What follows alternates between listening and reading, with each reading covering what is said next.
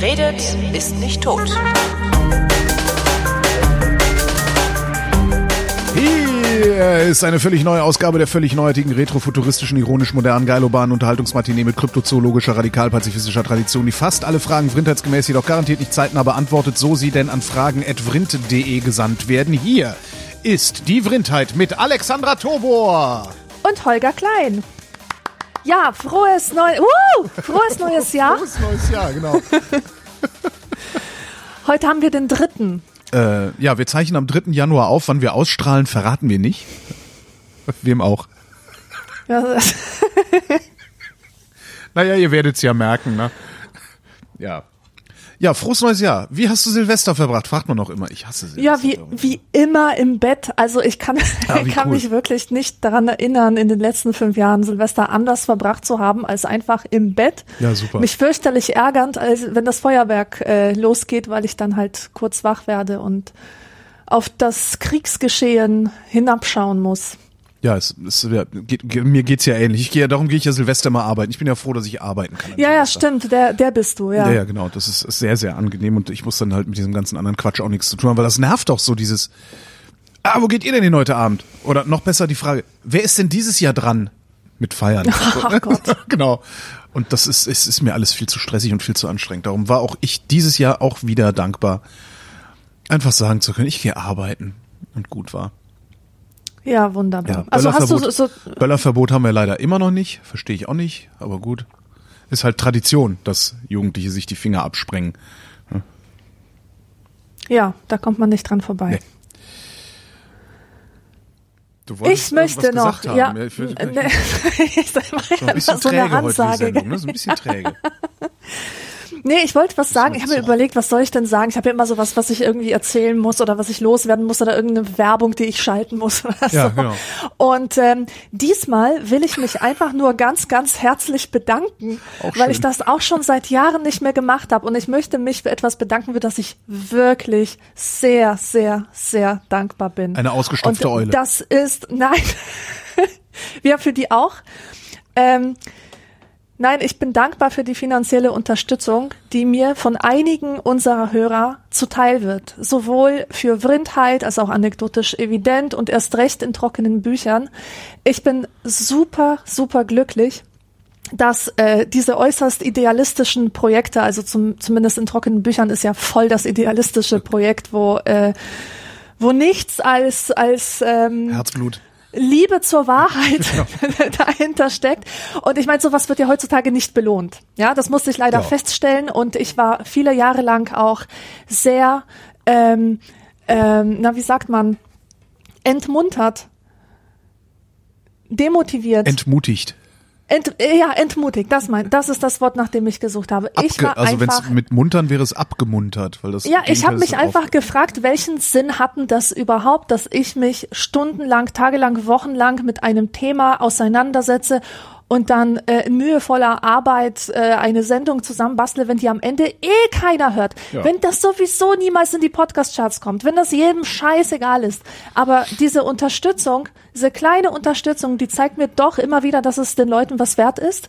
Das finde ich super geil und was mir wirklich die, äh, also diese diese Tage zw- zwischen Weihnachten und und äh, Neujahr und überhaupt diese ganze Zeit so bis bis in den Februar, das ist für mich immer die schlimmste Zeit, wirklich die allerschlimmste Zeit. Wieso? Aber wenn ich dann, ja, weil es einfach super äh, trüb ist und ähm, es mir auch nicht so gut geht. Okay. Und ich habe ich habe bei den ähm, wenn ich so eine Überweisung bekomme von, von Leuten, die irgendwie einen Euro oder zwei mir im Monat spenden, dann schreiben die manchmal so Verwendungszwecke Ja.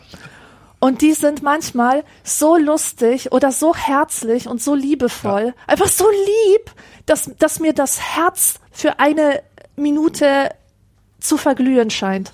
Und Ach je, das, ehrlich? ah, das ist einfach so schön. Ja, ich finde das so schön. Wirklich. Und dafür möchte ich mich bedanken. Ich schätze das total. Ja, ich kann mich dem nur anschließen. Ich, ich, ich lebe ebenso davon, äh, ja. Und jetzt komme ich mir blöd vor, wenn ich, weil ich noch überschwänglicher kann ich nicht, also ich schließe mich dem einfach jetzt vollumfänglich äh, an. Ja. Ja. Ja. Dann fangen wir mit den Fragen an, oder wie? Wenn das eh alles trüb ist und äh, du, ne?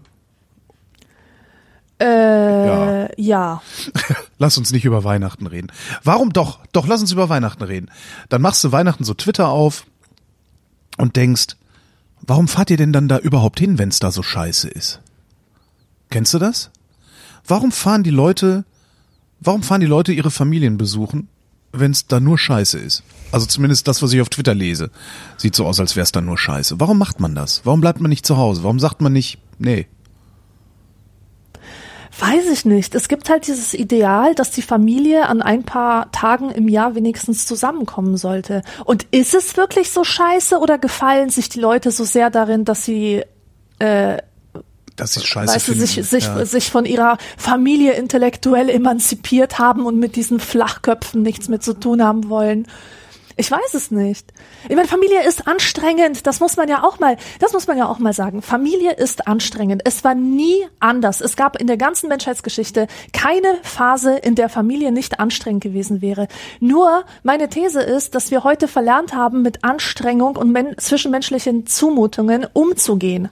Ja. Das heißt, wir müssen endlos rummaulen und, und rumzicken und uns zurückziehen und äh, unsere Anonymis, Anomy, nee, wie, heißt das? ich habe das Wort nicht mehr. Anonymität. Amo, nee. Amoralität. Also diese, diese, nein, ich meine diese feindliche Haltung, diese feindlichen Haltung gegenüber unserer Familie pflegen, anstatt sich einfach mal auf sie einzulassen und damit klarzukommen, dass die scheiße sind. Genau wie man selber. ja. Ja, vielleicht ist das mit den sozialen Medien, vielleicht sollte man das einfach lassen. Zumindest sollte ja, man, sollte man es vielleicht lassen, predige. sollte man wenigstens lassen, sein Weltbild über soziale Medien in irgendeiner Form auch nur teilweise konstruieren zu wollen.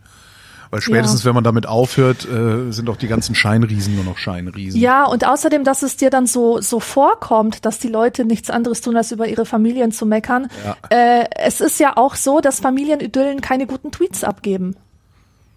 Ja, Stimmt, natürlich ja. ist der Nazi-Onkel besserer Stoff für einen Tweet als ähm, irgendwie eine glückliche Kernfamilie, die, ja, stimmt. die mal zusammen kocht. Ja, obwohl das naja. irgendwie wäre wär ganz nett, wenn die Leute, das, das wünsche ich mir seit vielen Jahren, wenn Menschen nur noch angenehme Sachen ins Internet schreiben würden, das wäre toll. Naja, äh, kommen wir zu den Fragen. Das ist alles, äh, ja. Die erste Frage kommt von Eva und äh, fragt, welche Bedeutung hat Religion mit all ihren Werten und Restriktionen in der heutigen Gesellschaft? viel zu viel. Viel zu viel sagst du. Ja. Ich sage, sie hat gar keine Bedeutung und genau das ist das Problem. Wir haben nämlich zwei Haltungen gegenüber Religion. Die erste Haltung ist die totale Gleichgültigkeit, eben von Leuten, die sagen, Religion hat mit meinem Leben nichts zu tun. Ich habe keine Ahnung, was die Spinner wollen oder was, äh, warum man an irgendwas glauben sollte, was nicht wahr ist. Es ist, ist dieses gleichgültige ähm, Wegschauen. Und auf der anderen Seite, da wo Religion noch besteht, wird sie oft ähm, politisch instrumentalisiert ja, darum sage ich, darum sage ich ja, dass sie zu viel zu viel Bedeutung hat. Also in viel zu viele Gesetze, in viel zu vielen Gesetzen kommt Religion drin vor, auch wenn sie nicht explizit drin steht. Diese ganze Abtreibungsgeschichte, das ist doch eine religiöse Diskussion, die da passiert. Ja, okay, ich meinte jetzt aber was anderes. Okay. Ähm, ich, ich meinte einfach den Unterschied zwischen gelebter Religion, also eine Gemeinschaft okay. lebt ihre Werte, ja. versus die Religion wird zum Beispiel politisch instrumentalisiert, wie das zum Beispiel in Polen der Fall war oder ist. Ja. Ne? Und dann hast du halt diese zwei Lager, einmal diese totale Gleichgültigkeit gegenüber Religion, äh, die dazu führt, dass Leute auch gar keinen Bock haben zu diskutieren, für, also die lehnen das einfach ab, sich mit diesen Themen auseinanderzusetzen, weil es betrifft sie ja nicht. Und du hast diese Fundamentalisten, die äh, total ausrasten und, und zu dieser äh, ekelhaften Stimmung halt wesentlich beitragen. Und so ganz neutral würde ich sagen, weil sie ja sagt hier äh, Werte und Restriktionen. Werte sind tatsächlich sehr wichtig und sie sind Teil von unserer Weltanschauung und die Weltanschauung brauchen wir damit wir als Gesellschaft überhaupt funktionieren. Wir brauchen geteilte Werte. Ja. Nur wir haben keine verbindliche Quelle mehr für diese Werte. Wovon leiten wir sie denn ab? Und wir diskutieren auch nicht darüber, wovon wir sie ableiten sollten. Naja, wir Und- könnten sie ja aus der Vernunft ableiten, aber das Problem ist halt, dass Ja, aber das funktioniert ja nicht. das funktioniert, aber es funktioniert halt nicht bei- allen und für alle. Bei allen. Ja, das ist halt eine exakt. sehr, sehr, sehr abstrakte Argumentation, äh, wenn ich da mit Kant um die Ecke komme, auch wenn jeder meint, das verstehen zu können, was da, was, was Kant sagt. Ähm, ich glaube, sehr viele, sehr vielen ist das eben nicht klar. Ja, Und sehr vielen ist halt auch nicht klar, was die Würde des Menschen sein soll. Wir können, wir können unsere Werte auch aus dem Grundgesetz ableiten. Wir können auch sagen, das ist ein super Ding. Und man kann das auch alles areligiös begründen, warum jeder einzelne Artikel im Grundgesetz eine super Sache ist. Ähm, es wird aber so abstrakt sein, dass für viele Leute einfach immer noch unverständlich bleibt. Und denen musste irgendwie einen Deutungsrahmen anbieten. Ja, genau. Und wir, wir haben jetzt nicht unbedingt die Wahl zwischen drei Weltanschauungen, zwischen drei Religionen oder so, sondern wir haben ein Überangebot an, an Religionen, spirituellen Angeboten, Weltanschauungsangeboten Ja. etc. Das heißt, du hast als ganz normaler Mensch, der sich jetzt nicht unbedingt philosophisch auskennt, Ja. Oder oder äh, die Fähigkeit hat, ähm, klar zu denken oder differenziert zu denken, du hast gar keine Möglichkeit, äh, jetzt sagen zu können, okay, ich bin zum Schluss gekommen, dass diese Weltanschauung oder dies, dieses oder jenes, dass es genau das Richtige für mich ist. Vor allem das, das Richtige für dich selber äh, bedeutet ja erstmal gar nichts. Du musst noch andere Gleichgesinnte finden, mit denen du das teilen kannst. Nur so be bekommt es ja eine Bedeutung. Und du hast da oben obendrein noch das Problem, dass die ganzen Weltanschauungen, die heute miteinander konkurrieren, ja im Wesentlichen darauf aufbauen, die komplexe Welt zu simplifizieren und dir ein, ein Lösungsangebot machen. Diese ganzen Heilpraktiker und was es da alles gibt. Das, das sind ja auch Weltanschauungen, die da im Grunde in irgendwelche rituellen Handlungen übersetzt werden, deren Ergebnis auch äußerst unklar ist. Aber da geht's halt um so eine Instant-Lösung. Und so war Religion ja, glaube ich, nie das gemeint. sind Quick ne? Fixes. Quick genau. Fixes, genau. So war Religion ja, glaube ich, nie gemeint. Und jetzt natürlich renne ich da gerne zu irgendwelchen spirituellen, wie nennt man denn das, Beratern oder oder was auch immer. Also zu diesen ganzen Scharlatanen. Natürlich renne ich gerne zum Scharlatan, weil der verspricht mir eine Lösung, ähm, eine schnelle Lösung für mein Problem. Das dann aber trotzdem noch nicht gelöst ist, weil mein Problem ist vielleicht ein ganz anderes, nämlich Sinnsuche. Und wenn ich da hinkomme, brauche ich halt was anderes als äh, Globuli, die mir den Sinn dann irgendwie ein. Ja, Mhm. ja, ja, genau. Also um zurückzukommen zu dieser Frage, welche Bedeutung hat Religion mit allen ihren Werten und Restriktionen in der heutigen Gesellschaft? Ich würde sagen, kaum eine mehr. Ja. Und äh, was auch noch passiert ist, dass, ähm, dass der Kapitalismus die Funktionen von Religion vollständig übernommen hat. Und ich sage nicht, und das ist wichtig, ich sage nicht, dass der Kapitalismus eine Religion ist und dass Menschen, die den Kapitalismus leben, quasi religiös sind. Das sind sie ja nicht.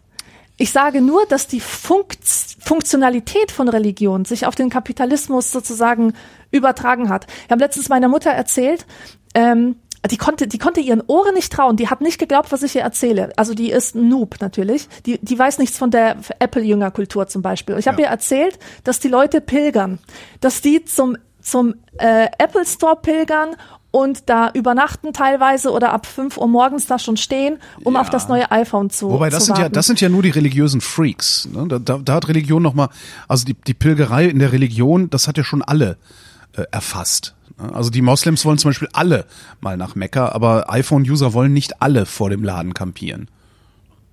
Ja, ja, das stimmt, aber trotzdem siehst du diese strukturelle Ähnlichkeit. Ja, und das ja. ist nicht nur jetzt bei Apple-Jüngern, das ist natürlich so, so, ein- so ein leichtes Beispiel, äh, Ja. diese Konsumtempel daherzunehmen. Allein schon Rockfestivals. Früher zum Beispiel war ich ganz oft auf Rockfestivals und da gab es immer diese Festivalbändchen, wo dann drauf stand Bizarre 98 oder so.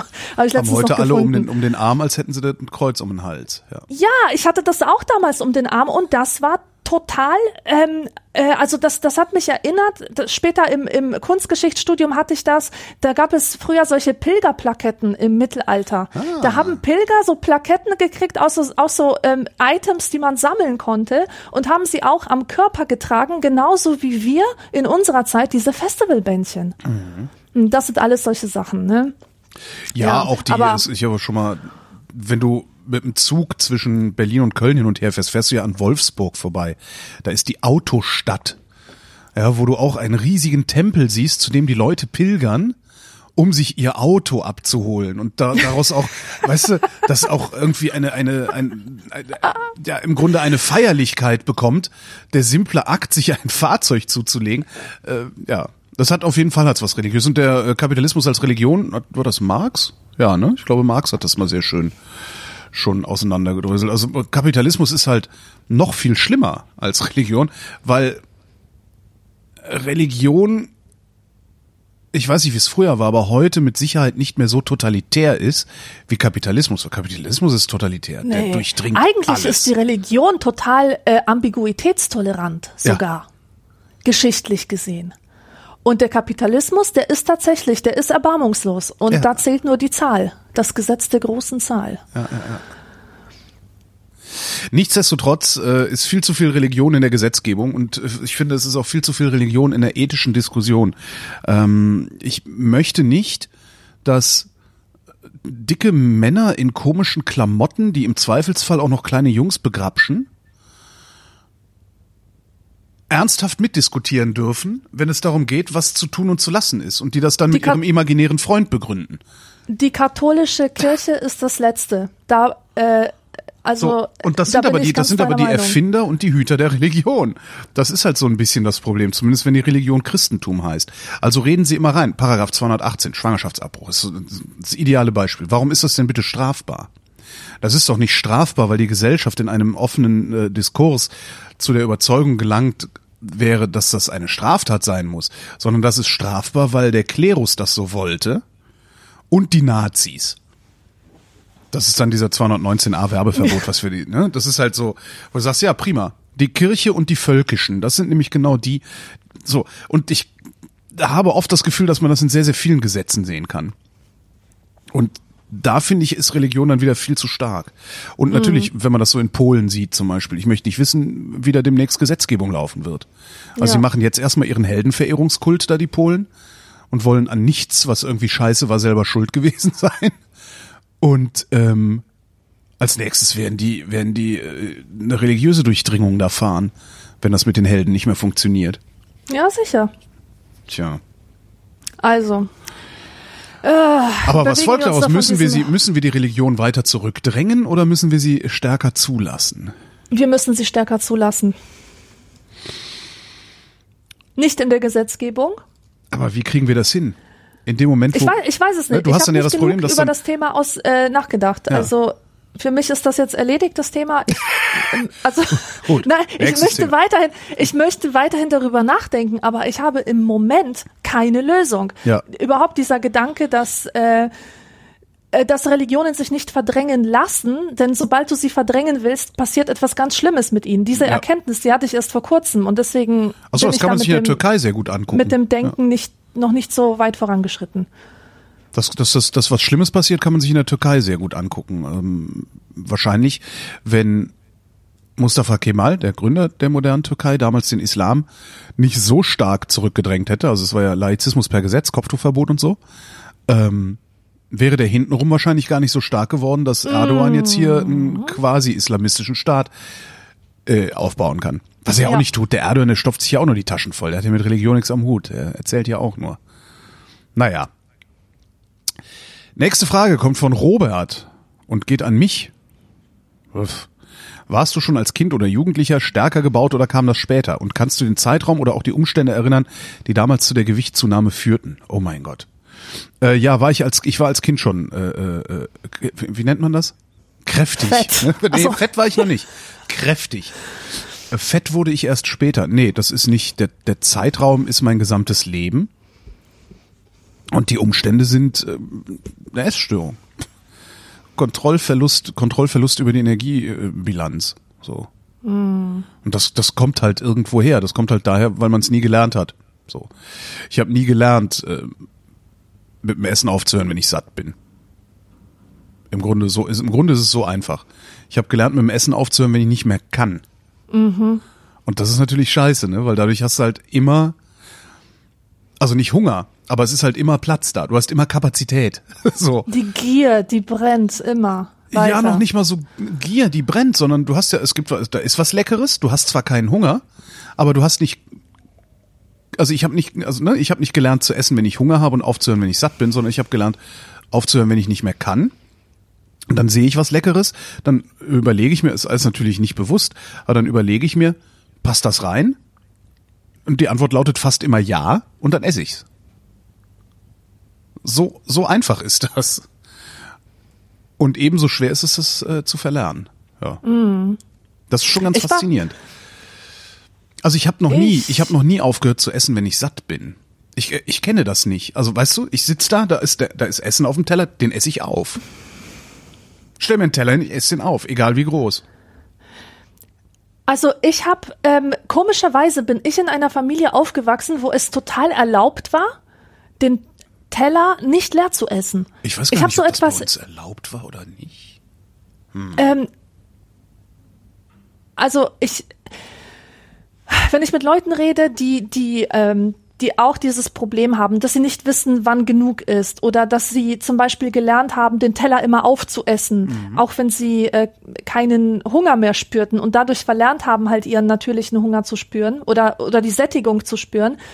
Ähm, dann, dann sagen die halt, das hat was damit zu tun, dass, äh, dass die, dass die so, so erzogen wurden. Könnte natürlich sein, weil das ist natürlich das eine der frühesten Prägungen, ähm, die man überhaupt hat, der Umgang mit dem Essen auf dem Teller. Eine der frühesten Prägungen und natürlich auch eine der intensivsten und nachhaltigsten Prägungen, weil Essen ja im Grunde allgegenwärtig ist. Ja. Ja, aber kräftig, das finde ich, das finde ich schön, dieses, äh, diese, diese, äh, diesen Kräftig. Ausdruck kräftig, weil ähm, ich war auch ein kräftiges Kind, nicht nur ein kräftiges Kind, sondern ein kräftiges Baby. Mein Spitzname auf der Geburtsstation war Klötzchen. weil, weil ich halt so quadratisch. Klotz am Ja, Bein. Ja, ja. Klötzchen. Ja, so konnten die Krankenschwestern mich unterscheiden von den anderen Beben. Ich war halt der Klotz. Und ähm, als ich dann fünf war oder so und unbedingt Ballerina werden wollte und Ballettunterricht haben wollte, da hat dieses Bumsgerippe von Ballerina-Frau mich angeschaut und gesagt, nein, das Kind hat so kräftige Knochen. Und, und das war's dann mit meiner Ballerina-Karriere. Das hat mich zutiefst getroffen. Ja, aber dick war ich nie. Weiß auch nicht. Ja, nee, ich, ich weiß gar nicht. Ich kann mich nicht daran erinnern, dass ich jemals schlank war. Also Es gibt so die, die Legende bei mir in der Familie, dass ich ähm, dick geworden bin, nachdem ich die Mandeln rausgekriegt hätte. Ah ja. Ähm, wobei ich auch da glaube, dass das eine Korrelation ist und keine Kausalität. Äh, da war ich, glaube ich, vier oder sowas, also sehr, sehr jung, als ich die Mandeln rausgekriegt habe. Das heißt, äh, im Grunde muss dann nur, weil der Junge, äh, weil es dem Jungen so schlecht geht, kriegt er jetzt ein Eis. Ja? Und das musst du halt nur über vier Wochen durchhalten. Dann ist Eis normal. ja. Also und gerade in dem Alter, in dem Alter lernst du so schnell ein Fehlverhalten. Ja. Na klar. Könnte sein, dass das heißt, es könnte sein, dass es mit den Mandeln äh, zu tun hat, aber sicherlich nicht biologisch, sondern eher psychologisch, weil ich danach halt irgendwie, ja, aber keine Ahnung. Tja, und jetzt ist es, äh, jetzt ist das Ding, ist jetzt tatsächlich, äh, äh, wie nennt man das denn? Das Kind ist in den Brunnen gefallen und kommt da auch nicht mehr so richtig raus. Ja. Und jetzt hab Schnell ich, nächstes Thema. ja, ich habe jetzt gerade die äh, den Überblick verloren. Wo ist denn jetzt Scheiße? Welche Frage war denn die nächste? Ich habe jetzt hier gerade. Was ist ein Treppenblitz? Nein, Quatsch. Äh, ich, ich würde gerne wissen, wie Sag mal lange das in Datum Deu- dazu bitte. Ähm, Oh, das weiß ich nicht. okay, wo waren wir denn hier? Red Bull. Nee, da war schon März. Frindheit, hallo Holger Alexander. Ich habe, verdammt, ich bin dick da. N. Anselm. Deutschlandfunk noch Myanmar? Ja, genau das. Alles Doch. klar. Ah, okay, dann ist das. Okay, dann, dann können wir da weitermachen. Entschuldigung. Nächste Frage kommt von Norbert.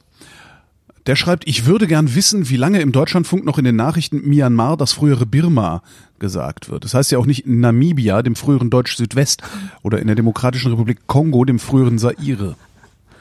Ist, äh, Oder Deutschland im früheren Reich. genau. Das, das ist ja, in, in Polen haben wir das ja so gelernt, gell? Also wenn Was? die Oma, ja, ja, ähm, ähm, wir wollten alle ins Reich auswandern und wenn die Oma mal irgendwie ihre Freunde besuchen fuhr, dann fuhr sie ins Reich und brachte dann aus dem Reich Ananas und Bananen mit. Nee. Ja, doch. Und das haben wir so gesagt, ohne jegliche Ironie oder o- ohne Bewusstsein, dass das eigentlich total daneben ist. Es, es ist einfach so, das ist ja die Realität unserer Großeltern gewesen, nicht wahr? Ja, ja. Ja, die, die es, also als sie Kinder waren, da war eben das Deutsche Reich. Da war Ja. das Reich das Deutsche Reich. Und das hat sich bei denen einfach so verankert. Äh, die haben nie diesen Switch gemacht zur Bundesrepublik Ja, Deutschland. Warum sollten sie auch? Deswegen haben sie das auch an ihre Kinder weitergegeben und die wiederum an ihre Kinder. Und so lebten wir noch in den 80ern mit dem Bewusstsein, dass, dass, dass der Westen halt, da wird das Rei Deutsche Reich. Das ist Genau. aber, ich, bei, bei mir, bei mir ist das halt, tatsächlich gibt es auch so ein Ding, und zwar ist das Westdeutschland. Ich habe mit so viel Westberlinern zu tun gehabt in meinem Leben, äh, vor allen Dingen, als ich noch in Westdeutschland gelebt habe. Ähm, also ich, ich habe mit sehr vielen Westberlinern zu tun gehabt, das war einfach branchen, also jobbedingt. Ähm, die kamen alle aus Westberlin, sind da auch groß geworden oder haben sehr lange in Westberlin gelebt. Und wenn die dann in Köln waren und mit mir gearbeitet haben, haben die halt gesagt, sie sind in Westdeutschland. Weil das war man halt. Wenn man in Westberlin gelebt hat, ist man nach Westdeutschland gefahren, über die Transitstrecke, um äh, nach Köln zu kommen oder sowas. Und das hat sich bei mir auch derart eingeschleift, dass ich heute noch sage, ich bin in Westdeutschland, wenn äh, mich irgendjemand anruft und ich gerade in Köln bin. Hm? Es ist tatsächlich so, dass, Ja, ich, ja, dass ich immer noch Westdeutschland denke und sage, obwohl das, äh, Äh, obwohl kann ich, ich selber das so total nie verstehen. erlebt habe. Also ich bin ja, Ja. nur als Tourist in Westberlin gewesen, aber es ist ganz lustig. Ja, ja, ja. Wenn ich nach Dresden muss, sage ich auch, ich muss in den Osten oder ich muss in die DDR. Ach echt? Nee, also das sag ich zum in, Beispiel Auch in meinem mehr. Kopf. Also ich sage das nicht zu anderen, aber in meinem Kopf ist es so. Nee, in meinem Kopf ist das, nee, in, ja, in meinem Kopf ist Ostdeutschland im Osten. Aber zum Beispiel Mecklenburg-Vorpommern oben, die Küste, das ist nicht Ostdeutschland für mich. Also das ist zum Beispiel bei mir überhaupt nicht drin. Äh, klar ist, äh, Dresden ist in Ostdeutschland, ja natürlich ist Dresden in Ostdeutschland. Also Berlin ist in Ostdeutschland, ja. Aber das ist bei mir echt nur noch geografisch. Wohingegen Westdeutschland, ja, das gesamte Gebiet bezeichnet. Das ist irgendwie sehr seltsam. Ich überlege gerade, nee, stimmt eigentlich gar nicht. Wenn ich, wenn ich in Kiel bin oder sowas, denke ich auch nicht Westdeutschland. Wenn ich in Bayern bin, auch nicht. Ich denke das eigentlich nur, wenn ich äh, zu Hause bin. Ja, in Kölle. Interessant, sehr interessant. Obwohl ich das nicht geografisch denke, sondern politisch. Hm. Aber wie lange sagen wir denn jetzt noch Myanmar, das frühere Birma? Ich habe nicht die leiseste Ahnung, ob das überhaupt Warum? gesagt wird. Ich, ich glaube auch, also das ist in meiner äh, Wahrnehmung auch so. Vielleicht, weil es auch so schön klingt.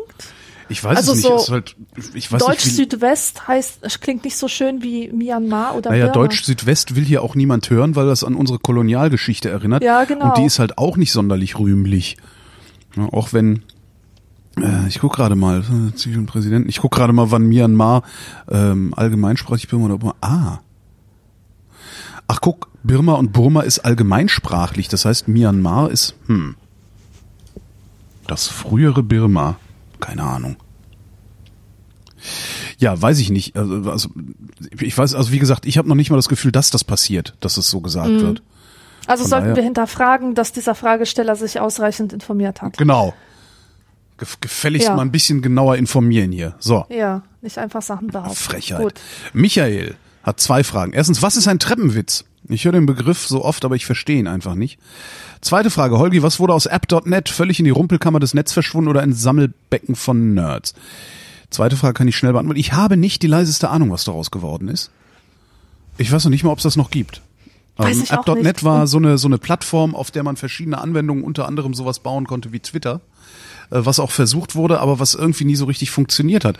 Und ähm, heutzutage, es gibt ein dezentrales ähm, Twitter-ähnliches Ding, äh, das heißt Mastodon, wo ich finde, was, was, was ich finde, wesentlich besser funktioniert als App.net das damals gemacht hat, weil App.net ja immer mehr sein wollte als nur ein Social Network. Ähm, und das will Mastodon anscheinend nicht sein, ist zumindest so mein Gefühl. Also schau's dir mal an. Da sind zwar auch sehr viele, sehr viele mansplainende Nerds unterwegs, aber eben auch sehr viele, die nicht so drauf sind. Ähm, und die ganzen Medien sind da nicht und die ganzen Nazis, zumindest äh, habe ich da noch keine gefunden. Ja, das war so, das war der Teil der Frage. Den anderen Teil, hm. Was war das? Treppenwitz, weiß ich auch nicht. Treppenwitz, Treppenwitz. Also pass auf, ich habe jede Menge Wörter, die ich seit Jahren nicht verstehe. Seit ich klein bin, ver verstehe ich die nicht. Und ähm, die, ich habe mir immer so eine alternative Erklärung in meinem Kopf überlegt, woher das kommen könnte oder was es heißen könnte, Mhm. ohne das aber jemals nachzuschauen. Es gibt so ein paar Wörter. Und dazu gehört der Treppenwitz. Treppenwitz-App. Und äh, weißt du, was ich früher immer dachte, was der Treppenwitz ist? Kennst du so einen Witz? Das ist so ein Slapstick-Witz aus, aus Sitcoms. ähm, da steht jemand hinter der Couch, also weißt du, so diese Sitcom-Couch, Ja. und sagt, ich gehe mal eben in den Keller. Und macht so in die, geht so in die und dann Knie. Wenn, ja. ge- geht er so in die Knie und du siehst, also es sieht halt so aus, als würde ähm, in den Keller gehen. Ja, aber das ist und doch das war für mich immer, ja, aber so doch, ähm, es es Das- ist ein Treppenwitz. ja, gut, ja, aber ja. Also in, in Slapstick, äh, äh, in diesem Kontext ist es eindeutig ein Treppenwitz. So, das habe ich mir vorgestellt. Das ist natürlich falsch. Ein Treppenwitz der Geschichte, weiß ich immer noch nicht, woher das kommt. Aber ähm, ich habe den Eindruck, das wird immer verwendet, wenn irgend, irgendwas ähm, besonders absurd ist oder so, so lächerlich oder oder einfach bemerkenswert. Also zum Beispiel, keine Ahnung, wenn, wenn die Islamisten gegen den Westen kämpfen, aber mit westlicher Technik oder so. Das ist ein Treppenwitz der Geschichte. Oder? Ja, ja so wird's benutzt. Aber was, was soll es eigentlich bedeuten? Das ist ja immer noch, ich, ne, weil Treppenwitz ist eigentlich, ähm, ist eigentlich ein Witz, den du, der dir einfällt, während du gehst. Darum auf der Treppe. Weißt du? Ah. Weißt du so, du hast die ganze Ah, Zeit, weißt du du bist, ja. grad- du bist die ganze Zeit in der Diskussion. Ja? Ja. Du bist die ganze Zeit in der Diskussion, haha, bla bla bla bla bla, und dann hast, fällt dir halt noch ein Witz ein im Sinne von Scharfsinn, scharfsinniger Gedanke, Ja. irgendwas Schlaues. Ja. Hast du aber in der Diskussion nicht vorgebracht, sondern fällt dir ein, wenn du rausgehst. Okay. Das ist dann okay. der Treppenwitz. Ach, übrigens. Aber warum ist es ein Treppenwitz der Geschichte? Das, das ist ja tatsächlich irgendwie dieses, also wel- welche, Geflügeltes Wort. welche Diskussion oder aus, äh, aus welcher Diskussion ist eigentlich äh, der Gedanke ferngeblieben, dass es seltsam ist, dass äh, irgendwelche äh, ja, 16. Jahrhundert Fundamentalisten mit Waffen des 21. Jahrhunderts kämpfen? Also wo hätte dieser Gedanke eigentlich hingehört, so dass er zum Treppenwitz wird? Verstehst du? Ja. Tja, Keine Ahnung. Es bleibt ein Mysterium. Belassen wir es dabei. ja, ist aber tatsächlich ist ganz interessant. Also dass, dass dieses Treppenwitz, ja, seltsam, seltsam, seltsam. Naja, warum habe ich hier ständig irgendwelche komischen Xing-Kontaktanfragen in meinem Postfach? Xing, auch so ein Scheiß. Warum gibt's das überhaupt? nicht? Jetzt mal ernsthaft, warum gibt's den Scheiß nicht? Naja. Das ist wirklich das Sinnlose. Naja, solcher- egal. Das ist, am besten fand ich mal, es gibt diese wundervolle Fernsehserie, die heißt 30 Rock. Ähm, und da hat Jack Donaghy, der ähm, Chef von dem Ganzen, gespielt von, äh, hier, wie heißt er? Habe ich auch vergessen. Äh, jedenfalls mal irgendwie was gesagt über, einen- über einen beruflichen Konkurrenten, meinte nur, he's on LinkedIn. He might as well be dead. so, total geil. Wirklich, also ich und ich kenne immer noch niemanden, der der sagen würde, ja doch, ey, das also meinen Beruf könnte ich ohne das überhaupt nicht ausüben und hätte den nicht. Wahrscheinlich kenne ich auf die falschen Leute. Frage von Hans. Habt ihr irgendwo eine Übersicht, welche Fragen ihr schon gestellt bekommen habt, Fragen, welche ihr schon beantwortet habt und Fragen, die ihr nicht beantwortet habt? Gibt es außerdem eine Statistik, wie lang garantiert nicht zeitnah bisher so war? Wenn euch die Fragen zu viel Vrindheit Selbstbespiegelung ist, Alternativfrage. Was ist das Aufregendste im Sinne von exciting, was euch in diesem Jahr noch passieren kann? Alles.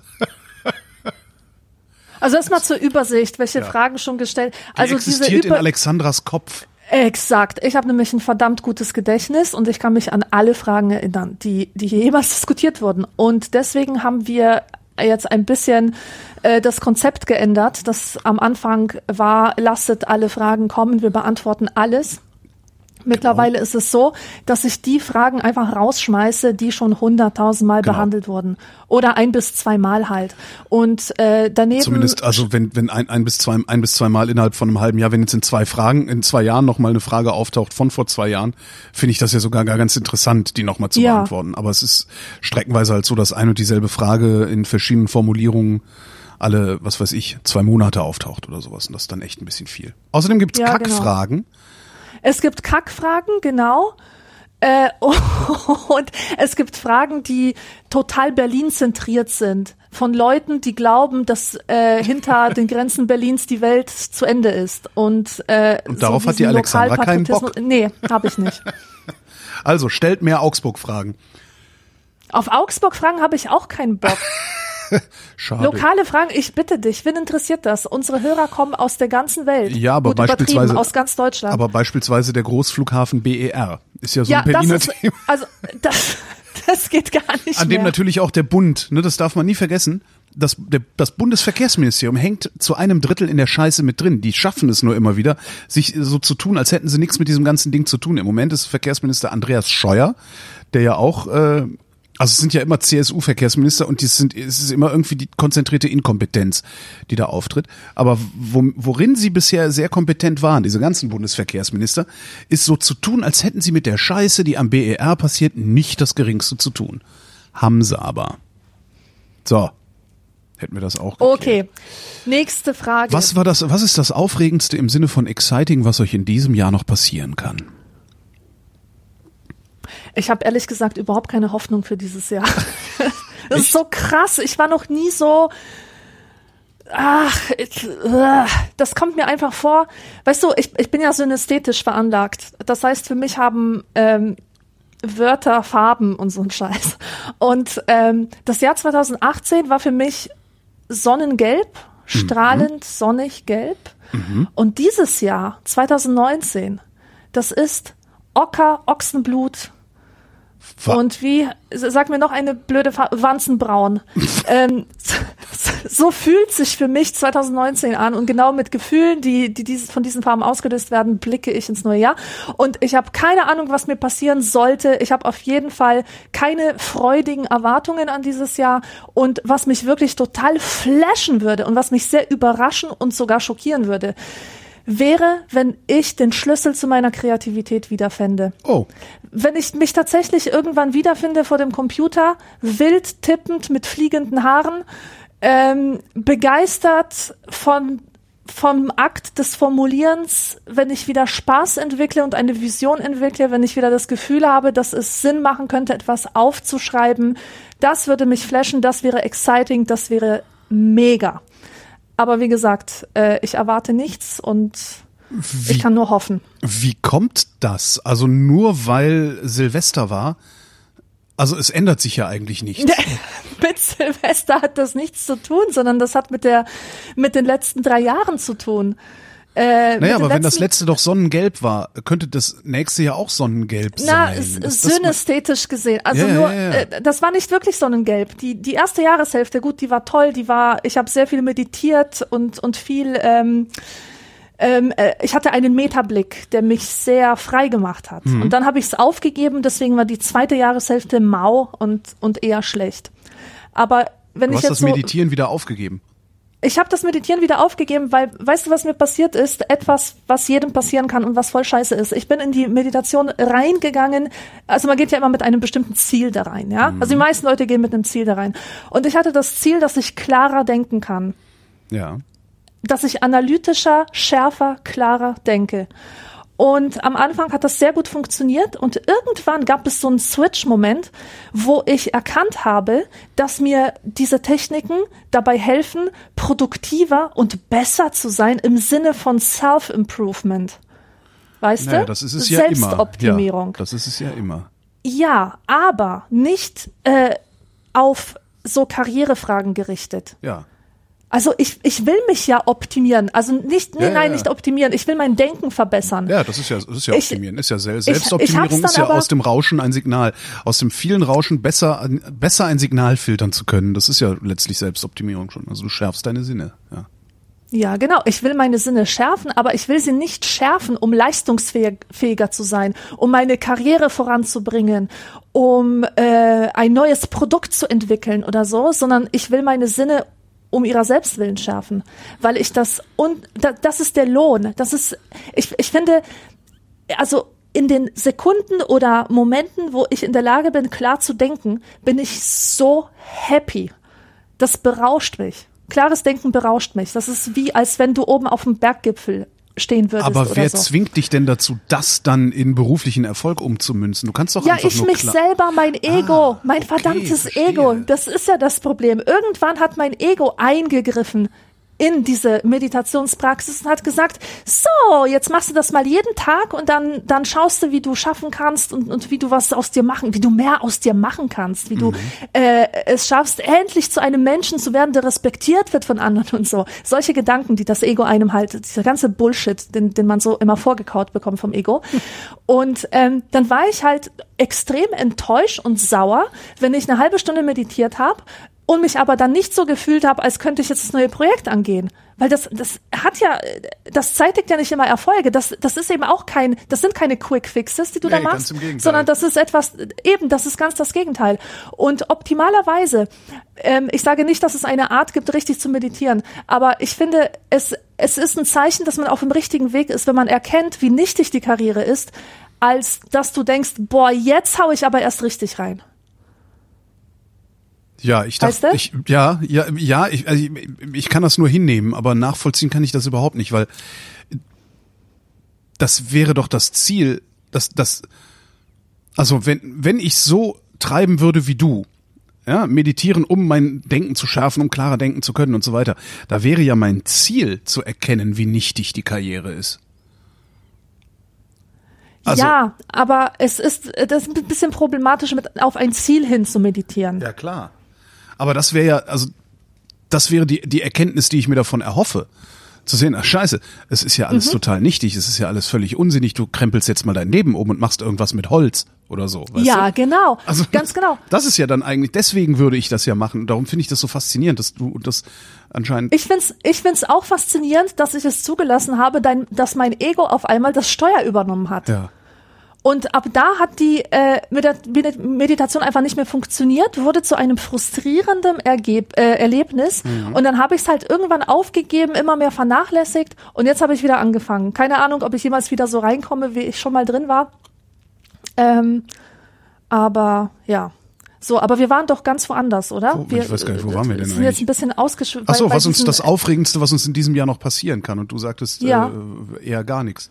Oh, das wäre das, ich ja, mein, was und das wäre das Aufregendste. Einfach wieder schreiben können, äh, schreiben können, kreativ sein können und zwar, oh Gott, genau, diesen Gedanken loswerden, dass daraus dann ein Buch werden muss, dass ich erfolgreich sein muss, dass ich Bestseller schreiben muss, sondern einfach nur diesen Prozess genießen, ohne ans Marketing zu denken, ohne an die an die finanzielle äh, kapitalistische Logik äh, der der äh, Verlagskataloge zu denken. Das ist the most exciting thing, äh, äh, was was mir passieren kann. Und jetzt du. Ich weiß überhaupt nicht, also es mangelt mir ja an nix. Also ich, ich kann, ich kann ich nicht beantworten die Frage. Also es kann ja alles passieren und was davon aufregend ist, weiß ich ja erst, wenn es aufregend ist. Es ist jetzt ja nicht so, dass ich irgendwie äh, irgendeiner Sache entgegenfiebern würde, außer vielleicht dem Lotteriegewinn, der mich in die Lage versetzt, die Erwerbsarbeit an den Nagel zu hängen. Aber, hätte ja sein können. Das klar hätte sein können, aber äh, ja, das wäre wahrscheinlich das Aufregendste, was mir passieren kann. Ansonsten, keine Ahnung. Kann ich echt nicht sagen. Kann ich echt nicht sagen. Also, ich meine, es ist der 3. Januar. Es, es kann alles passieren. Tja. Ja, gut, dass du so offen bist. Ja, ich will, also. Nee. Nee, fällt, mir fällt wirklich nichts Sinnvolles ein, was ich da. Äh, Robert fragt, als ich 2007 das erste iPhone bekam, war ich andauernd am Installieren irgendwelcher Apps. Das hielt auch viele Jahre an. Jetzt fiel mir auf, dass ich seit über einem Jahr keine App mehr installiert habe, weder auf dem iPhone noch auf dem iPad. Ich suche gar nicht mehr nach neuen Apps. Verhält es sich bei euch ähnlich? Absolut. Ja, doch, schon. Ja. Dass ich gar nicht mehr nach neuen Apps suche, stimmt nicht. Also es gibt gelegentlich tatsächlich noch Sachen, die äh, eine Lücke füllen oder also ein Bedürfnis befriedigen. Aber dieses, oh geil, das ist eine App hier, eine App, da eine App, das, äh, hab ich, das geht mir auch total auf den Keks. 2019, äh, Quatsch, 2009, da konnte ich Stunden damit verbringen, Apps zu installieren und auszuprobieren, weil einfach die ganze Technologie so neu war Ja. und man natürlich schauen wollte, was so alles geht. Da gab es zum Beispiel diese Ja. Bier-App, weißt du, wo man, wo Ach so, man das, genau. ja, mhm. wo man das ähm, Smartphone so kippen konnte und es so aussah, als würde man aus einem Bierglas trinken Oder, den, den, irgendwelche diesen großen roten, Preisvergleiche. den Big Red Button, der dann gemacht hat. Ja. Soundboards, genau. Alles Mögliche an Scheiße. Und da hat man auch so viel Spaß gehabt, das seinen Eltern zu zeigen. Also ich zumindest. Das, das war jedes Mal ein Highlight, meine Eltern zu besuchen und denen zu zeigen, was diese Technologie so alles ermöglicht. Und mittlerweile gucke ich da gar nicht mehr rein. Also es interessiert mich überhaupt Ja. nicht. Also ich versuche auch immer irgendwie nicht extra eine App installieren zu müssen, sondern alles über die mobilen Webseiten irgendwelche Anbieter zu lösen. Ja. Ja. Ab und zu, wie gesagt, gibt's noch mal was. Also insbesondere so Fotografie-Sachen. Da gibt's immer mal wieder ganz interessante äh, Entwicklungen, die ich dann tatsächlich noch installiere. Aber sonst, ich weiß gar nicht, was ist, ja.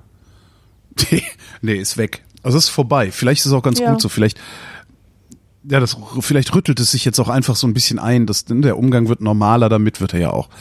Ähm, und vielleicht hat man auch einfach nicht mehr so viel Bock auf das alles. Also mir geht ja diese Ja, und äh, diese, immer mehr Leute verstehen Invasive ja auch. geht mir so auf den Keks langsam. Immer mehr Leute verstehen zum Glück auch, dass hinter den meisten Apps irgendwelche Arschlöcher stecken, die sich an unserem Geltungsdrang und unserer Suchtanfälligkeit bereichern. Ja. Ja, stimmt. Ja. Christoph fragt, wie begrüßt bzw. verabschiedet ihr Freunde oder auch neue Bekanntschaften? Handschlag, Umarmung, ausgeklügelte Schlagabfolge? Boah, das ist voll das schwierige Thema. Grußritual. Awkward. Wieso echt? Nee, ach, äh, also ich, ich weiß gar nicht, das ist, keine Ahnung, ich, äh, ich schüttel den Leuten die Hand. In der Regel. Ja. Also auch Bekannten. Äh, so ein bisschen wie, wie, so ein bisschen wie in der DDR. Weißt du, wenn man sich das erste Mal sieht am Tag, schüttelt man sich die Hand, wenn man sich das letzte Mal sieht, auch. Zwischendurch nickt man sich zu. Das finde Äh, ich immer so förmlich und so seltsam. Ja, nee, da habe ich mich dran gewöhnt. Das ist, macht mir nichts. Und Leute, die ich, die ich gut kenne oder gut genug kenne, die, die umarme ich auch. Ja. Ja, also ich habe letztens äh, was Tolles entdeckt und zwar bei meiner Japanischlehrerin. Ähm, die, weißt du, wie die sich verabschiedet? Das ist total putzig. Die ist halt winzig klein und dann tut die so die Hände ähm, auf die Höhe des Bauches und winkt dann. Was, Weißt wie du? dieser Smiley, dieser, wie dieser Winkehändchen-Smiley? Nee, der Winkehändchen, der, der, der äh, tut ja die Hände ans Kinn. Ja, aber so, und aber, sie tut die Hände an den Bauch und, und winkt dann so. Also denk, denk mal an so eine komische Maskottchenfigur im Freizeitpark. Die Ja. winken auch immer so ähnlich. okay. Und das macht die auf Bauchhöhe, macht die mit beiden Ja, Händen so. Mit beiden Händen so. Wischbewegungen. Das ist ja auch schon ein bisschen komisch. Aber voll süß. Und ich finde es gut. Man muss sich nicht berühren. Also man, man hat halt diesen komischen Körperkontakt nicht. Ja. Und es ist irgendwie funny. Man geht mit Das einem stimmt, guten ja. Gefühl aus dieser Interaktion stimmt. heraus. Wo, äh, das, das, da finde ich die, also diese Verbeugerei und Verneigerei in Asien finde ich eigentlich auch wesentlich angenehmer. Ähm, Ja. das, in, in Thailand hat man das halt viel. Da machst du halt eine Verbeugung und zwar indem du die Handflächen vor deinem Körper aneinander legst und je Mhm. nachdem auf welcher Höhe deines Körpers du dir aneinander legst, desto größer oder ge- geringer ist deine Respektsbezeugung. Ah, Das heißt, wenn du also einen, einen, einen Priester oder sowas hast, dann legst du die Hände oben auf Stirnhöhe äh, Mhm. zusammen. Und so bei Kumpels halt so irgendwo in der Mitte. Das ist, ist eigentlich auch ganz nett gemacht. Und man grapscht sich nicht die ganze Zeit an, was natürlich auch hilft, Krankheiten, äh, die Krankheitsübertragung zu verringern. Ja. Ja. Tja. So. Next. Stefan fragt, wie rollt man das R, beziehungsweise wie kann man es lernen? Lernen. Lernen, Das ist so lernen das, R rollende, rollen. Das, Hm. das rollende R ist dieses. Das, äh, ich musste das gar nicht lernen. Ich habe das aus Polen schon mitgebracht. Genau.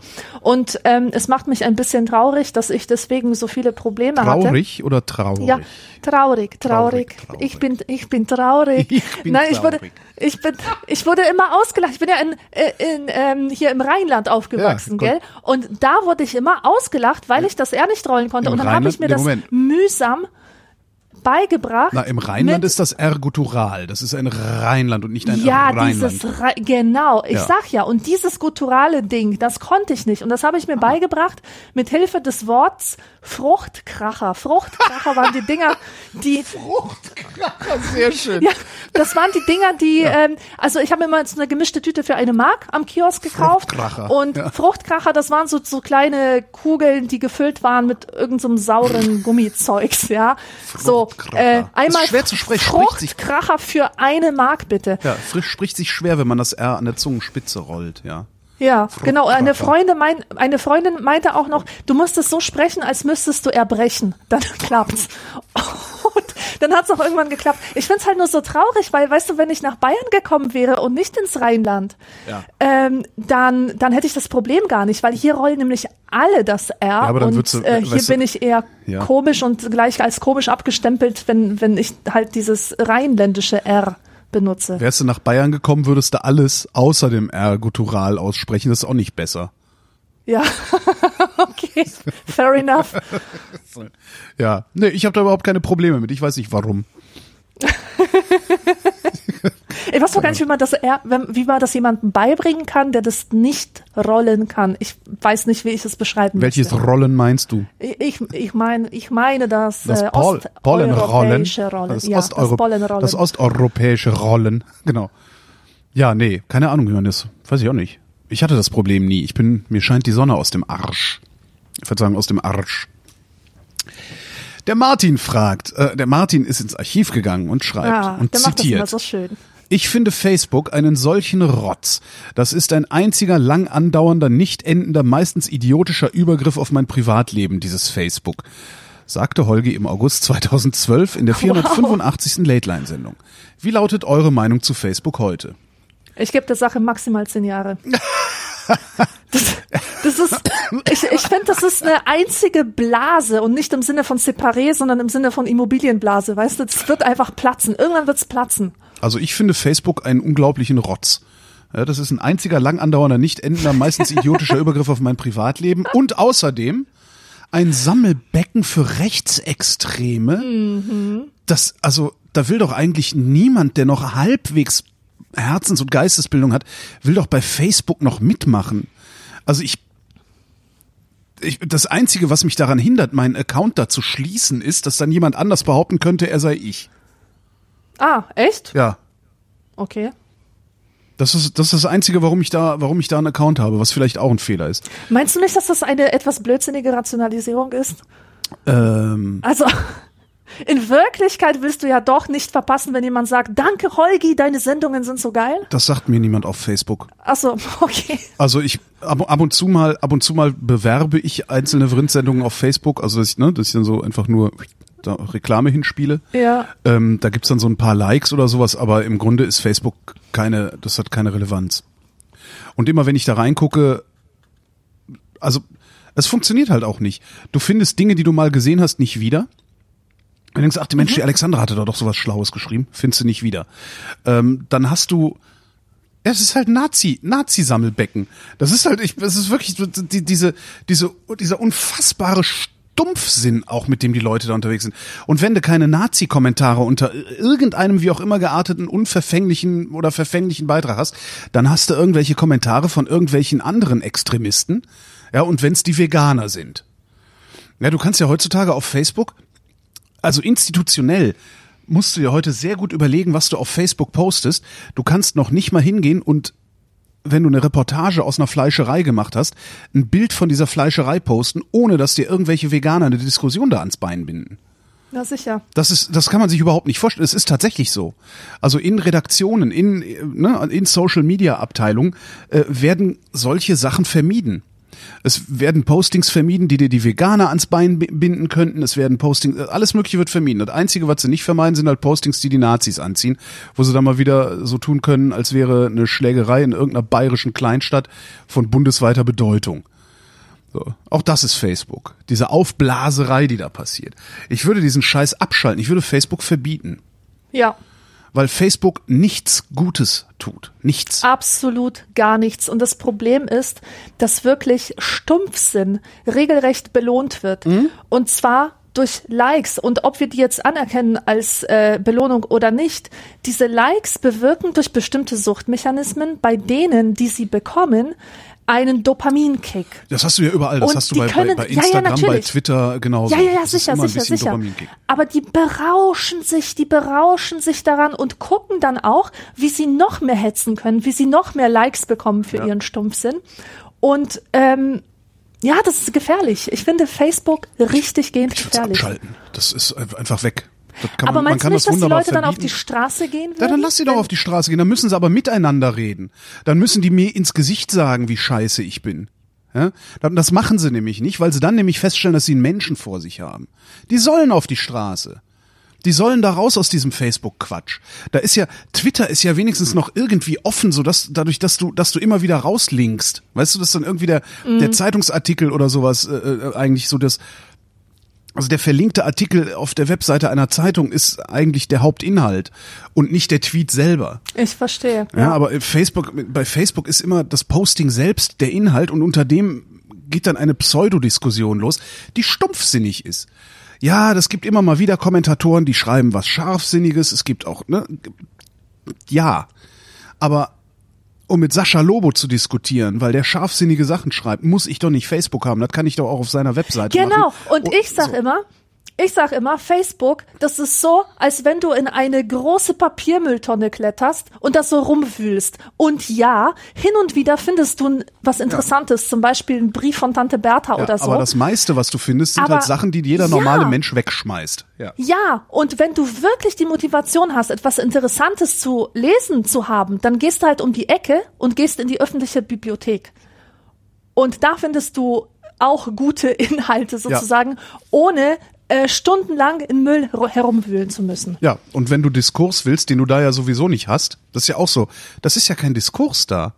Da red, du weißt nicht, mit wem du redest, du weißt nicht, mit wie vielen du redest, du weißt nicht, welche Konsequenzen das hat, mit, wenn du redest. Du weißt im Grunde gar nichts. Ja, wie, wie kann man, wie kann man glauben, dass da Diskurs ist? Wie kann man auch, wenn ich mir die Massenmedien angucke, die, die rekurrieren ja ständig auf Facebook. Wenn die mal irgendein Thema machen, dann heißt es, ja, aber das wird ja diskutiert. Ja, und du weißt ganz genau, wo es diskutiert wird. Von irgendwie acht Pappnasen auf Twitter und von 120 Pappnasen auf Facebook. Aber relevant ist es deswegen noch lange nicht. Darum Ja. sagte ich eben hier dieser, dieser Quatsch, was wir jetzt gerade Anfang des Jahres 2019 haben. Äh, äh, diese Schlägerei, diese Prügelei in Amberg irgendwo in, in, in der Oberpfalz. Ja, das ist eine scheiß Kleinstadt mit 50.000 Einwohnern und da gibt's eine Schlägerei. Ja, und auf einmal ist das von bundesweiter Bedeutung. Das ist Lokalnachrichten. Das- ist eine Lokalnachricht, Schlägerei in Amberg, die bundesweit aufgeladen wird, weil auf Facebook die ganzen Schnuller-Nazis jetzt mal wieder nicht besser können, als zu sagen, das sind Flüchtlinge, das ist der Beweis, dass alle Flüchtlinge böse sind. Und die CSU verweigert mal wieder Politik zu betreiben, sondern macht einen auf, ja, wir müssen Kriminelle aus besser abschieben. Diese ganze Kacke, und das ist Facebook. Facebook macht die Demokratie kaputt. So ist es. So, und genau darum gehört Facebook verboten. Und ich, dann, das ist doch, das hat auch nichts mit Meinungsfreiheit zu tun. Es Ja. kann jeder sein eigenes Blog aufsetzen und seine Meinung ins Internet schreiben oder, oder auf die Straße rausbrüllen. Facebook brauche ich nicht dafür. Ja, Mhm. und wer glaubt, dass er Facebook braucht, um seine Meinung frei zu äußern, der hat ein ganz anderes Problem. Der ist wahrscheinlich Ja. nicht mal Demokrat. Punkt. Gut. Da habt ihr meine Meinung zu Facebook heute. Verbieten. David fragt, welche alte Kultur hat uns die coolsten Artefakte hinterlassen? Oh weia, die Ägypter, die Inkas, die Griechen, die Chinesen? Bei Griechen hatte noch stehen Statuen mit Penen etc. Stimmt. Ägypter, Pyramiden, Inkas, Pyramiden, Griechen, Statuen mit Penen, Chinesen, Vasen. Äh, also, ähm, was ich extrem cool finde, das sind die Kelten. Also ist ein bisschen problematisch von den Kelten zu sprechen, weil man nicht genau weiß, ob es die Kelten so als einheitliche Kultur äh, gegeben hat. Also in fact, es hat sie nicht gegeben als einheitliche Kultur, sondern es gab halt immer so, äh, also punktuell gab es immer solche Keltische. Gruppierungen, ke- keltische, ja. Und ähm, da gibt es so zwei, zwei Kulturen, die besonders einflussreich gewesen sind und die Latin-Kultur, so heißt sie, nach einer Stadt in Frankreich, glaube ich, und nach einer Ab Ausgrabungsstätte, ähm, die hat wunderschöne ähm, Sachen hervorgebracht, eine wunderbare Kunst, die zeichnet sich aus durch florale Muster und, und Tiermuster, aber alles sehr abstrakt. Weißt du? Also du hast dann zum Beispiel irgend so ein Schwert mit, mit ähm, einem Griff, der einen Hund zeigt, aber der Hund ist sehr abstrahiert. Also man, man erkennt das Tier nicht wirklich, sondern man erkennt vielleicht die Schnauze, das Auge, den Schwanz ein bisschen. Und das ist so wunderschön. Das sind wirklich ganz, ganz tolle Sachen. Oder es gibt da so eine Darstellung von einem Jagdgott. Ich habe vergessen, wie der heißt. Irgendwie Zer, Zer, Cernos, Cernonos oder irg irgendwie sowas. Zardos. Und das ist halt so ein Typ, der hat ein Hirschgeweih. Und da stehe ich ja voll drauf, ne? Leute mit, mit Hirschgeweih. Finde ich super abgefahren. Typen mit Hirschgeweih. Und ja, ja, Typ mit Hirschgeweih, genau. Und ähm, der sitzt, der sitzt da in so einer Art ähm, fernöstlicher meditativer Pose, was ich überhaupt sehr, sehr faszinierend finde, dass es in alten Kulturen Darstellungen von Meditationsposen gibt, auch wenn sie ganz weit voneinander weg liegen. Also bei den Kelten finden wir das, was wir eigentlich für sowas sehr fernöstliches halten. Und bei den Maya auch. Das fand ich total faszinierend. Ich habe ja vor drei Jahren oder zwei Jahren war ich ja in, in Mexiko, in Chichen Itza. Ja. Und da hat uns der äh, Führer, also der Gruppenleiter, darauf aufmerksam gemacht, dass über dem Eingang einer Pyramide tatsächlich so eine Figur sitzt in einer, in einer Buddha-Pose. Ja. Ja, das war, das war total faszinierend, dass das in, in allen Völkern sozusagen bekannt ist. Diese Art zu sitzen und, und auch die, der Ausdruck im Gesicht, also dass, dass der auch tatsächlich, also das, da hockt nicht einfach nur einer, sondern äh, da hat einer eine spirituelle Erfahrung. Ganz faszinierend. Also ich finde überhaupt, dass alte Kulturen, ähm, äh, die sind das wirklich wert, so ein bisschen ausgecheckt zu werden. Nicht immer nur die äh, diese diese langweilige abendländische Kunst. Man darf da halt nur nicht, nur nicht, man läuft halt beim Auschecken der alten Kulturen Gefahr, das Wissen der Alten ja, höher zu schätzen als das Wissen der Neuen. Ähm, und das Wissen der Alten ist aus, aus guten Gründen ist es auch verschollen. Ja? Womit wir wieder bei den ganzen Heilpraktikern und Scharlatanen wären. Also immer Ja. wenn so, ne, das passiert sehr schnell, dass Menschen, die sich dann auf die Suche oder auf Spurensuche in diesen alten Kulturen machen, auf einmal mit dem äh, alten Wissen der Chinesen ankommen, äh, die tatsächlich zu glauben scheinen, dass Nashornpulver den Löres hart macht oder so. Das halt, Ja. muss man auch erstmal drauf kommen auf sowas. Aber ja, Naja, aber im aber Grunde es, ist hast du auch, recht. es ja. ist ja wirklich sehr, sehr faszinierend, dass zum Beispiel die Maya, die hatten schon Zahnersatz aus Muscheln. ja. Das finde ich Das super. ist krass, ja, ja, absolut. Ja. Naja, und also um die Frage zu beantworten, ich finde ähm, alle, ja, alle, alle Artefakte, die in irgendeiner Form so Monumentalbauten sind, also ob das jetzt die Ägypter, äh, die Inkas oder auch die, äh, äh, hier, wie heißen sie, die Khmer äh, sind oder waren, die so riesige Tempelanlagen gebaut haben, ohne ja, also das ist im Grunde ist das eine Bauindustrie, die aber in keinen Wirtschaftskreislauf eingebunden ist und das fasziniert mich total. Also wenn du heute hingehen würdest und sagen würdest, so, wir bauen jetzt eine riesige Pyramide, dann würde halt ein Plan gemacht, das werden die damals auch gemacht haben, dann würde aber auch geguckt, was kostet das? Wo kaufen wir das ein? Ne? Die Arbeiter, das Baumaterial und woher nehmen wir das Geld, um das einzukaufen? Aber ich habe nicht das Gefühl, dass diese ähm, Inka und Maya-Bauten, dass die, dass die ägyptischen Pyramiden, das, weißt du, dass die erstmal Geld erwirtschaftet haben, um dieses Geld dann an eine Baufirma zu bezahlen, die denen das Ding dann dahingestellt hat, sondern es ist halt eine, vermute ich jedenfalls, eine gesamtgesellschaftliche Leistung gewesen, das dahinzustellen. Und das sieht halt aus oder fühlt sich so an, als wäre der einzige Sinn der Gesellschaft damals gewesen, dieses Ding hinzustellen. Weil sowas baust du ja auch nicht mal eben. Na klar. Da brauchst du ja Tausende und Abertausende, was weiß ich, wie viele Menschen und, und Generationen, die sowas bauen. Und Na das, klar. das macht, das, Das- macht mich völlig fertig. Die Vorstellung, Das hast du ja auch bei, bei ähm, mittelalterlichen Kathedralen. Ja, wobei da kann ich ja immer noch so ein bisschen nachvollziehen. Na klar, die Kohle dafür haben sie halt, die Kohle dafür haben sie den Bauern abgepresst ähm, und bezahlen davon jetzt Leute, die das Ding bauen. Aber also ich hab, weißt du, während die mittelalterlichen Kathedralen gebaut wurden, hat auch noch anderes Wirtschaften stattgefunden. Ah, okay, verstehe. So, und das sehe ich bei diesen Kulturen irgendwie nicht. Also vielleicht ist es einfach nur verschollen, vielleicht hat es noch niemand aufgeschrieben oder ich habe es noch nicht gelesen oder so. Aber ich habe immer das Gefühl, als würde überhaupt kein anderes Wirtschaften mehr stattfinden. Also noch so ein bisschen Handel mit anderen, ne, um dann irgendwie an Weihrauch zu kommen oder so. Aber ja. Ist ganz komisch. Also ich, ja, so, so Ackerbau und Viehzucht äh, ist ja auch nicht immer nur der Kathedrale zugute gekommen. Und aber bei, bei den Ägyptern, ich weiß gar nicht, vielleicht, vielleicht kennt sich da auch jemand besser aus, als die Vrindheit das je leisten könnte Gewiss. und kann da mal eine Literaturempfehlung geben, weil ich, ja, wie gesagt, ich habe das Gefühl, dass diese Gesellschaften nur existiert haben, um diese Riesendinger dahin zu bauen und sonst nichts gemacht haben. Was auch irgendwie cool ist. Wenn du sagst, okay, die Bauern, die bauen das an, das essen die, die, die das Ding bauen und der Rest ist Geschichte. Fände ich auch nicht schlecht. Ja. Ja, und ich finde halt diese Monumentalbauten, finde ich halt diese, die coolen Artefakte, weil sowas Riesiges wird's halt heute überhaupt nicht mehr hinkriegen. Ja. Also was riesiges, überflüssiges. Naja, vielleicht die Autostadt. Daniel schreibt, in Vrind Folge 495 habt ihr euch über das Fernstudium unterhalten.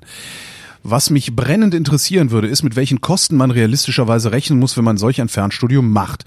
Sicher ist das unterschiedlich, aber eine grobe Größenordnung zu wissen wäre hilfreich. Ja, das hat er wahrscheinlich mittlerweile selber rausgefunden, weil die ist zwei Jahre alt, die Frage. Ähm, na, das kostet halt nix. Das ist halt das Schöne. Das ist halt eine normale. Doch, das naja, kostet was. Ja, aber das ist halt. Die Unterrichtsmaterialien Ja, das kosten ja und du nix. zahlst schon 200 Euro im Semester. Ja, Mai. Aber das sind halt Kosten wie an jeder normalen Uni auch. Ja, natürlich. Ja, ja, ja. Also das, das ist ist jetzt keineswegs teurer. Nein. Nein, nein, das ist, äh, es ist wahrscheinlich, eventuell ist es sogar noch was günstiger, weil du halt deine Unterrichtsmaterialien nach Hause geschickt bekommst äh, und sie darum dann auch tatsächlich hast und dich Ja. nicht in volle Hörsäle äh, zwängen musst und dann vielleicht nicht reinkommst und irgendwie sowas. Nein, es ist, äh, es ist, es hat keine erhöhten Kosten und äh, wenn man es ja, weil man sich die Zeit frei einteilen kann, fallen die Kosten dafür praktisch auch nicht ins Gewicht. Weil du kannst halt Geld verdienen gehen, wann immer es dir passt und machst halt da, wo du kein Geld verdienst, dein Studium. Also du kannst halt dein Studium deinem Beruf anpassen und nicht umgekehrt. Was schon sehr angenehm ist. Darum würde ich einfach sagen, es kostet nichts. Also klar, Materialkosten, ich weiß gar nicht, hat Nordrhein-Westfalen Studiengebühren, haben sie glaube ich abgeschafft, ne? Keine Ahnung. Also selbst wenn sie noch Studiengebühren hätten, wären es, also damals, es gab mal welche, da waren es 500 Euro im äh, Semester. Das heißt, du müsstest 1000 Euro im Jahr zusätzlich aufbringen, aber dadurch, dass du ein, ein Fernstudium machst, bist du halt auch in der Lage, das zu tun. Weil du hast kaum, kaum Anwesenheitspflichten. Ja, aber dafür musst du hin und wieder zu den Präsenzveranstaltungen und die sind auch nicht immer in deiner Nähe. Das ist richtig, aber das ist so minimal. Also das ist wirklich minimal. Und ähm, was es auch oft gibt, ist, sind Präsenzveranstaltungen, die so seminarartig dann in mehreren, an mehreren Orten stattfinden.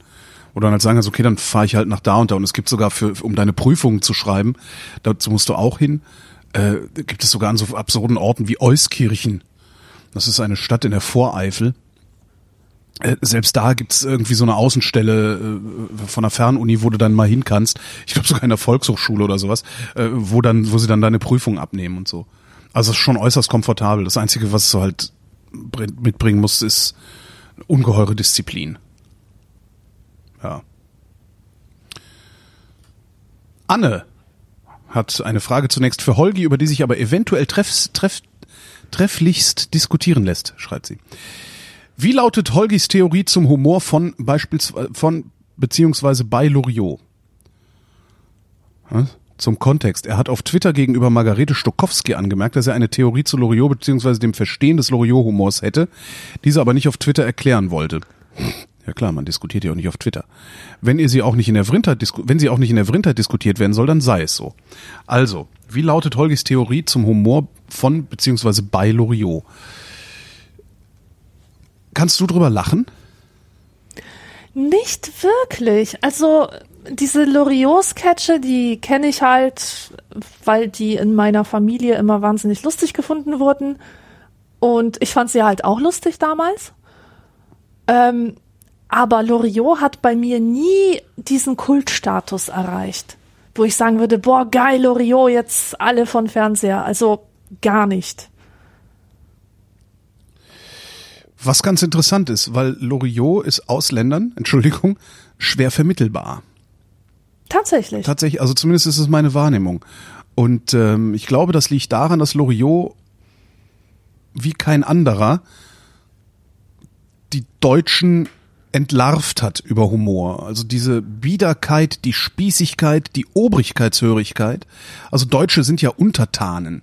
Das ist ja wirklich wahrscheinlich das untertänigste Volk der Welt, wenn man mal ehrlich ist. Ähm, Und diese Untertänigkeit, die hat Loriot, glaube ich, sehr gut rausgearbeitet in vielen, vielen Dingen. Es gibt Sketche, die funktionieren heute nicht mehr bei mir. Ähm, zum Beispiel der mit der Banane am Flughafen. Kennst du den? Wo er versucht, am Flughafen eine Bananenschale loszuwerden und keinen Mülleimer findet. Ähm, das finde ich so ein ganz exemplarisches Ding. Das, der war damals total lustig, 70er, frühe 80er Jahre. Äh, konnte ich da super drüber lachen, wie ein Typ äh, pikiert, ja, weil er Hunger hatte, eine Bananenschale isst und danach pikiert und, und völlig verstört äh, durch den Flughafen irrt und versucht, diese Bananenschale loszuwerden, sich aber nicht traut, die irgendwo hinzulegen oder sonst was, sondern so. Das ist witzig gewesen, weil damals Flughäfen Orte der Ehrfurcht waren. Ja, in den 70er Jahren, da ist kaum jemand geflogen. Ja, da haben gerade mal die, die, die Besserverdiener haben da angefangen, nach Mallorca zu fliegen oder sowas. Ähm, Und in, in meiner Familie ist es halt Mitte der 80er das erste Mal möglich gewesen, überhaupt 14 Tage eine Flugreise zu unternehmen, irgendwo in so einem Pauschalurlaub. Ähm, So, und weil das damals halt so, ein so, ein so ein fremdes Ding war, der Flughafen, oh, ich würde ja auch gerne mal fliegen, also was, was Fremdes, was Ehrfurchtsgebietendes war. Darum ist es sehr, sehr lustig, wenn jemand da versucht, eine Bananenschale loszuwerden. Mhm. Heute aber sind Flughäfen sowas ähnliches wie Facebook, nur fürs Reisen. Also ein, ein, ein unfassbarer Schrotthaufen, bei dem du alles machen kannst und wenn du Glück hast, fliegt sogar noch das Flugzeug. So ungefähr funktionieren Flughäfen heute. Das heißt, man, man hat überhaupt keine Ehrfurcht mehr vor denen, man hasst sie eigentlich, ja. weil, weil sie ihren Zweck nicht erfüllen, sondern weil sie dir äh, über komische labyrinthartige Strukturen versuchen aufzunötigen, überteuerte Sachen zu kaufen und sowas. Und darum funktioniert dieser Bananenwitz am Flughafen nicht mehr. Und ich glaube, das ist ein insgesamtes Problem bei Loriot. Loriot ist so deutsch nicht unbedingt in seinem Humor, aber im Gegenstand des Humors ist der so deutsch, dass du das nur wirklich witzig finden kannst, wenn du selber sehr deutsch bist. Mhm. Also meine Eltern fanden und finden den immer noch grandios. Aber es kann ja auch sein, dass der mehrere Humorebenen hat. Sind deine Eltern Dass der halt einerseits auf so einer Slapstick-Ebene funktioniert und andererseits aber auch auf dieser hintergründigen ähm, sagen wir, ideologiekritischen Ebene. Sind deine Eltern vielleicht deutscher als du selbst? Mm, ja, definitiv. Und zwar deswegen, weil sie mehr Fernseh gucken. also, Vielleicht reicht das schon. Das kann ja durchaus ja. sein. Ja, aber ah, das ist so so ein bisschen so ein bisschen meine Theorie zu Loriot und warum Loriot funktioniert beziehungsweise bei vielen Leuten nicht funktioniert. Ich glaube, das hat wirklich im Wesentlichen was damit zu tun, wie deutsch man selbst ist und wie sehr sich man seines, wie sehr man sich seines Deutschseins dann auch im Klaren ist. Mm. Interessant. Ja. Robert fragt, heute ist der 15. April 2016. Das ist eine Frage nur an mich. Ach, das ist doch interessant. Heute ist der 15. April 2016. Im aktuellen Realitätsabgleich hast du über deinen neuen Job bei Radio 1 erzählt. Hast du dir in der Zwischenzeit wieder ein Auto gekauft, um bequemer bzw. schneller in deine neue Arbeitsstelle zu kommen? Nein. Habe ich nicht. Weil meine neue Arbeitsstelle ist meine alte Arbeitsstelle und das ist das Radiohaus äh, beim RBB in Potsdam. Da kommt man mit dem Auto genauso gut oder schlecht. Nein, man kommt eigentlich mit dem Auto immer schlechter dahin, weil es gibt kaum Parkplätze. Ähm, ja, nee, habe ich nicht. Ich habe mir ein Auto gekauft, aber nicht um meine neue Arbeitsstelle schneller und bequemer zu erreichen. Ja. Okay, was du bestimmt schon im Realitätsabgleich Das weiß ich gar nicht. Hast. Ich glaube schon, es halt, ich wollte halt immer einen alten Benz haben. Jetzt habe ich mir einen alten Benz gekauft als Hobby und der vergammelt jetzt vor der Tür, weil ich mit einem Auto nichts anzufangen weiß. Good for you. Ja, nee, eigentlich ärgerlich, weil das hätte ich mir auch vorher denken können. Jetzt habe ich das Ding am Hals und krieg's aus sentimentalen Gründen irgendwie nicht übers Herz, mir das wieder vom Hals zu schaffen und so weiter und so fort. Und so. Der Martin hat's diesmal mit Mammon. Was tätet ihr mit dem Geld, wenn ihr ohne weitere Gegenleistung jeden Monat 1000 Euro zusätzlich zur Verfügung hättet? Altersvorsorge, ganz klar. Was gibt's da zu lachen? Ja, nee, ja, ja, klar. Das ja, ist für mich ein existenzielles Problem. Ich habe im Moment äh, nicht die Mittel, dass ich mich um meine Altersvorsorge kümmern ja. kann. Und wenn ich 1000 Euro im Monat hätte, das wäre genau die Summe, die ich brauche, um mich um meine Altersvorsorge zu kümmern. Also das würde ich machen. Denn Bedürfnisse habe ich keine. Also jetzt keine, äh, ich bin, ich bin da nicht so ein Konsummensch, der ständig neue Bedürfnisse hat. Ja. Ja, bei mir genauso, Altersvorsorge. Darum lache ich ja so. Weil das ist irgendwie. Ist das Weil es so, so ab, wahr ist, ab, so ab, traurig. Wenn man, ab wenn man irgendwie, wie alt bist du jetzt? ich jetzt? Ja. 37. Naja, ja doch, bist du früh dran. Also spätestens ab 40 fängt man halt an, in solchen Kategorien wie, oh, Altersvorsorge zu denken. Mhm. Ähm, ja. Nee, das wäre das wäre auch das, was ich machen würde. Also, ja, weil es jetzt nur, weil's, nur weil mir die Sonne aus dem Arsch scheint und ich immer ganz gut verdient habe, äh, heißt das nicht, dass meine Altersvorsorge irgendwie so geregelt wäre, dass ich mir nicht noch Gedanken darüber machen müsste, dass sie eventuell ungeregelt sein könnte. Sagen wir mal so. Aber andererseits, wenn du jeden Monat 1000 Euro zusätzlich zur Verfügung hast, da wäre jetzt nochmal die Frage, bis wann denn? Ach so, wie lange, wie, ja. wie lang der Zeitraum ist. Mhm. Also wie lang ist der Zeitraum und wird das, wird das, ist das inflationsbereinigt? Weil wenn es bis an mein Lebensende ist und inflationsbereinigt wird, dann kann ich jetzt auch anfangen, zumindest die Hälfte dieser 1000 Euro einfach zu verjuxen. Ähm, Weil ich würde die 1000 ja auch kriegen, wenn ich in Rente gehe. Mhm. Ja, und wenn ich dann jetzt anfange, 500 davon zur Seite zu legen, ähm, kann ich die ja dann hinterher wieder entsparen. Hm. Was machst du zur Altersvorsorge? Gar nichts? Wie meinst du das? Naja, sparst du überhaupt irgendwas? Ja, ich spare, was ich kann. Aber Ah. das ist halt nicht viel. Das ist äh, so Kindersparen, weißt du? Ja, okay, okay. Spardose so. Ja. So kann man sich das vorstellen. Ja. Ja, im Grunde kannst du darauf hoffen, kann, im Grunde kannst du dann, also, gerade so als freier Künstler, kannst du ja eigentlich nur darauf hoffen, dass es irgendwann so eine Einheitsrente gibt, die hoch genug ist, dass man nicht Flaschen sammeln gehen muss, ne? Genau. Scheiß. Äh, schnell weg. Steffen fragt. Ich nähere mich langsam dem Rentenalter und träume trotzdem noch regelmäßig von der Schule. Alter Vater. Zum Beispiel träume ich, dass ich aus Spaß das Abitur noch mal mache als Erwachsener. Dabei merke ich, dass ich plötzlich zu doof bin, das Abi zu schaffen. In meinem Bekannten- und Freundeskreis habe ich mich umgehört und den Eindruck bekommen, dass solche Träume recht verbreitet sind. Träumt ihr auch manchmal von der Schulzeit? Absolut. Ich nicht. Äh, Weil du dich an deine Träume nicht erinnerst. Äh, doch, aber ich träume nicht von meiner Schulzeit. Ich kann mich nicht daran erinnern, dass ich, wann ich das letzte Mal auf irgendwie Schulzeit. Nee. Cool. Ich Nee. träume da ständig von Schulzeit und Unizeit und es geht irgendwie immer darum und ich führe das auf mein Einzelgängerdasein zurück. Also ich war immer eine Einzelgängerin, das hat dazu geführt, dass ich halt nicht so in Grüppchen rumgehangen bin. Aber in Grüppchen wurden relevante Informationen ausgetauscht, zum Beispiel darüber, wo jetzt Mathe stattfindet oder wo die, wo die Klausur geschrieben wird, welcher Raum umverlegt wurde. Weißt du? Ja. Und so kam ich oft in die Situation, dass ich irgendwie nicht wusste, wo ich hin muss. Ah. Und deswegen kommt das immer wieder in meinen Träumen vor, ähm, dass ich dass ich mich irgendwo für mein Abitur einschreibe, also ich gehe halt wieder aufs Abendgymnasium und ich habe aber keine Ahnung, wo Englisch ist. Und weil ich nicht weiß, wo es ist, verpasse ich die ersten fünf Stunden und da sagt die Lehrerin, du hast zu viele Fehlstunden, du musst das Jahr nochmal wiederholen. Solche Sachen träume ich Krass. ständig. Aber, aber nie Prüfungssituationen, interessanterweise. Nee, das, nee, habe ich überhaupt nicht. Schulzeit ist, nee. also es gibt regelmäßige Motive im Traum, die haben oft mit Arbeit zu tun. Dass ich, äh, also das ist dann der Albtraum sozusagen.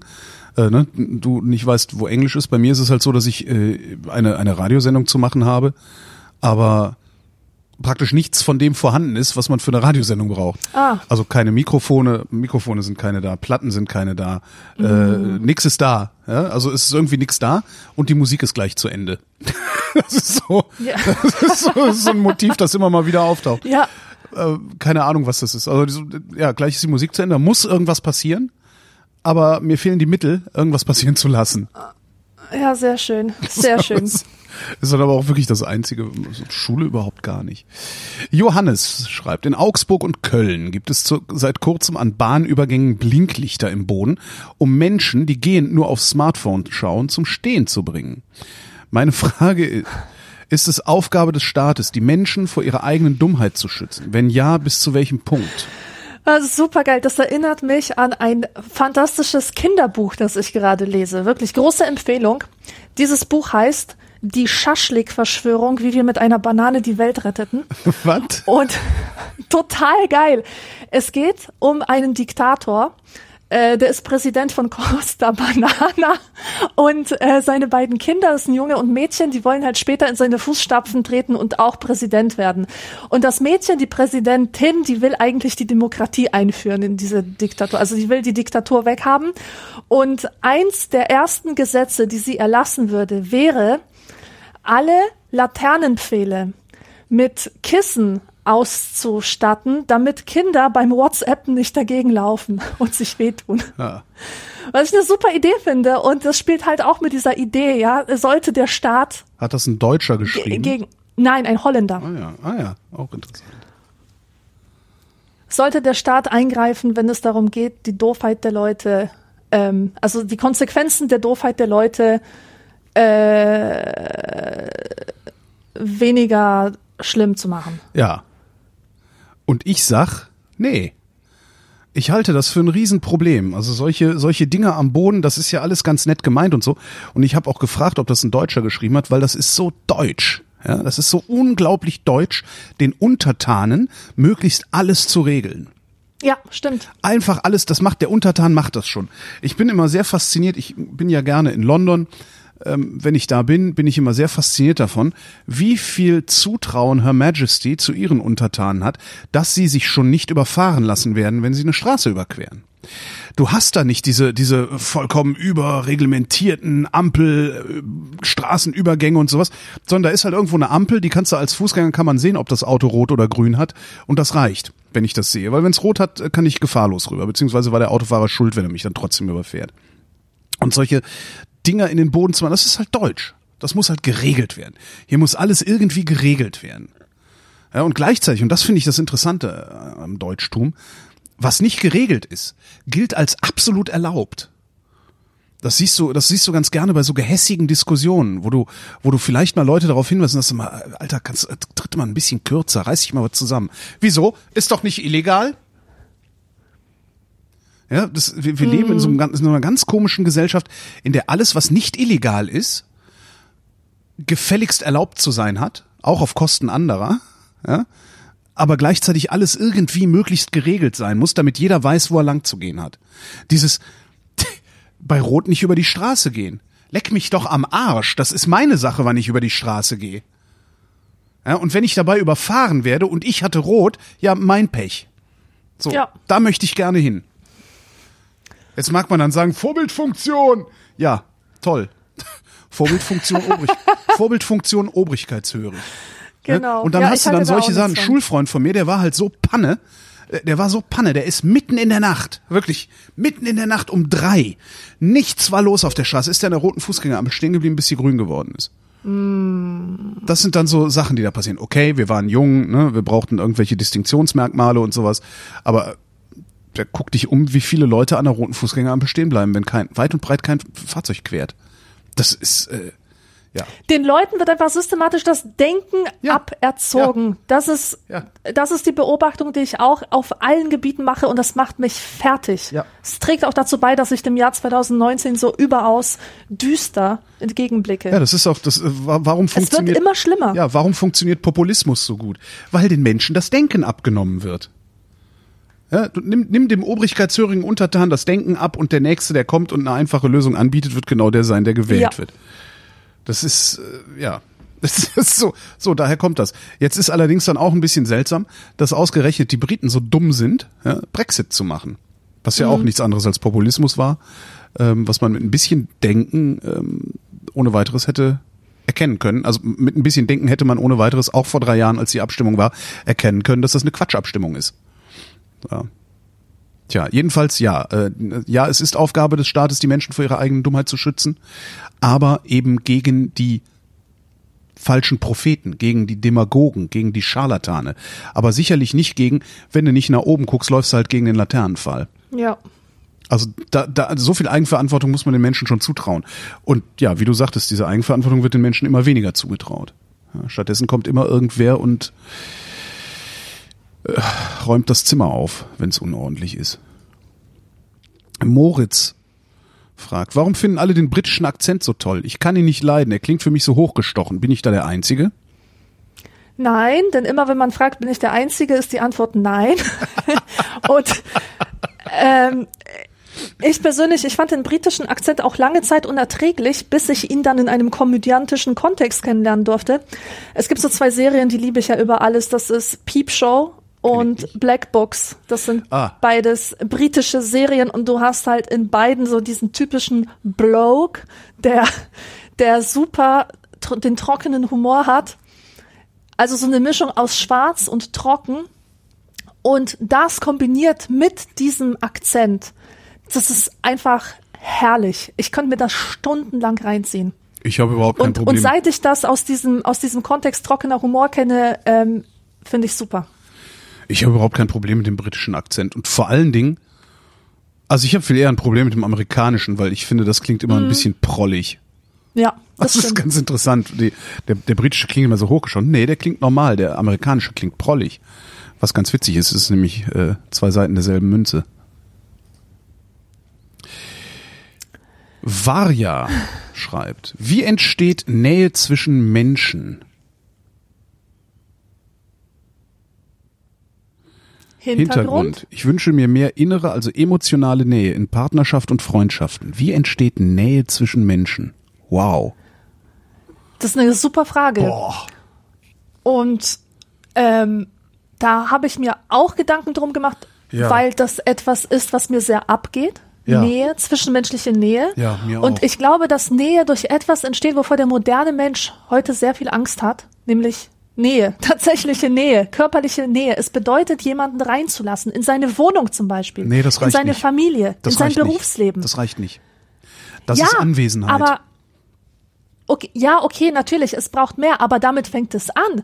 Viele Leute, die sagen ja heute schon, ich lasse niemanden in die Wohnung, weil ich könnte ja gejudged werden. Ge- Was? Äh, äh, beurteilt, beurteilt Ah, werden. Da könnte beurteilt. jemand in meine Wohnung kommen und denken, äh, wie wohnt die denn? Ja, die hat ja gar genau. kein repräsentatives Bücherregal. Genau, also das ich zum passiert, Beispiel, ja. äh, ich äh, empfange, empfange gar keine Gäste, weil ich den Gedanken schon unerträglich finde, dass jemand reinkommt und sagt, äh, und du liest wirklich viele Bücher? Guck dir mal dein Bücherregal an, ey, das, da steht ja nichts, ja. Das sind, das sind wieder so Trollgedanken, das Ja. sind Ego-Gedanken, die, die total irrelevant sind, aber trotzdem sind sie da. Ähm, und, und früher, und mit früher meine ich tatsächlich so eine dörfliche Gemeinschaft und so, da war es total selbstverständlich, dass man sich gegenseitig besucht hat, dass man auch immer auf Besuch vorbereitet war, dass man Zeit miteinander verbracht hat und dass man auch den anderen, die Zumutung, die der andere darstellt, viel besser ertragen hat. Heute ertappe ich mich immer bei solchen Gedanken wie, ähm, kann ich mich auf den Menschen XY einlassen oder wird es dann nachher schwierig, sich wieder zu distanzieren? Ähm, kann ich äh, den Menschen reinlassen oder geht er dann nie wieder? Weißt du? Oder ver verschwende ich vielleicht mit diesen Menschen zu viel Zeit? Also wir sind so darauf trainiert, auf Effizienz hinzudenken und, und so eine, immer so mit so eine komische Großstädterdistanz aufzubauen, dass wir zu, zu echter Nähe überhaupt nicht mehr in der Lage sind. Ja, aber Meine wie, These. Aber wie erreichen wir sie denn? Angenommen, ich folge deiner These, wie erreichen wir sie denn? Weil jemanden in meine Wohnung zu lassen, das ist zunächst mal nichts anderes als Anwesenheit. Und ich habe in meiner Vergangenheit war ich selbst oft genug und lang genug anwesend, ohne nah zu sein. Und ich weiß nicht, wie wie macht man das? Wie woran erkennt man überhaupt, dass man nur anwesend ist und nicht nah? Das wäre ja erstmal vielleicht die erste Frage. Wo, woher weiß ich das, wenn ich es nicht gesagt kriege? Und selbst wenn ich es gesagt kriege, woran kann ich es erkennen? Wenn mir jemand sagt, du bist immer, du bist zwar anwesend, aber du bist so fern. Du bist so distanziert. Ja. Na, man, man muss natürlich auch bereit sein, über Dinge zu sprechen. Und ich bin jetzt dagegen, dass man sich jetzt erzählt, wie das erste Mal war oder so. Weißt du, man muss ja nicht, man muss nicht, nicht, nicht immer alle, alle äh, schlimmen und, und krassen Sachen aus seinem Leben erzählen und seine traumatischen Erfahrungen alle ausrollen. Da halte ich gar nichts von. Aber einfach, dass man, dass man authentisch kommuniziert, dass man sagt, wenn es einem schlecht geht, dass es einem schlecht geht, dass man nicht immer versucht, toll dazustehen oder erfolgreich dazustehen, sondern auch mal sagt, wie man sich fühlt. Weil oft haben andere von, von dir auch so ein ganz anderes Bild, als, als du selber von dir selber, äh, von dir hast. Halten dich zum Beispiel für erfolgreicher, als du bist oder für beliebter, als du bist oder was weiß ich. Und ähm, eine andere Sache ist noch, dass man dass man für den anderen tatsächlich auch da sein muss. Also Anwesenheit ist, okay, bist halt da, hängst auf meiner Couch rum und laberst mich voll. Ja. Ähm, das, das, kann, an- das kann bloß anwesend sein. Äh, und Dasein bedeutet, dass wenn du zum Beispiel krank bist oder wenn du zum Beispiel, äh, weiß ich nicht, wenn du depressiv bist und eine Psychotherapie machen musst und dich nicht traust, da anzurufen oder keine Ahnung, dass, dass du deinen Freund halt ins Auto setzt und mit dem dahin fährst. Weißt du, konkrete Hilfe statt nur ähm, oberflächliche Ratschläge. Ja, aber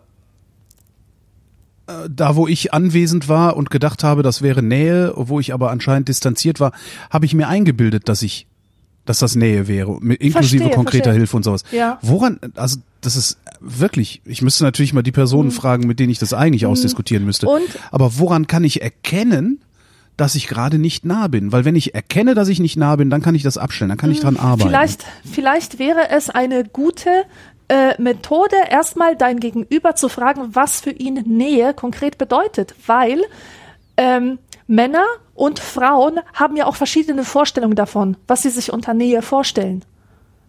Weißt du? Also äh, jetzt Ja. nicht kategorisch und immer und so, aber es gibt halt kulturelle Tendenzen. Vielleicht muss man Und- überhaupt eine Vorstellung davon haben, weil das ist wahrscheinlich eher mein großes Problem. Ich habe gar Ja. keine Vorstellung davon. Ja, genau.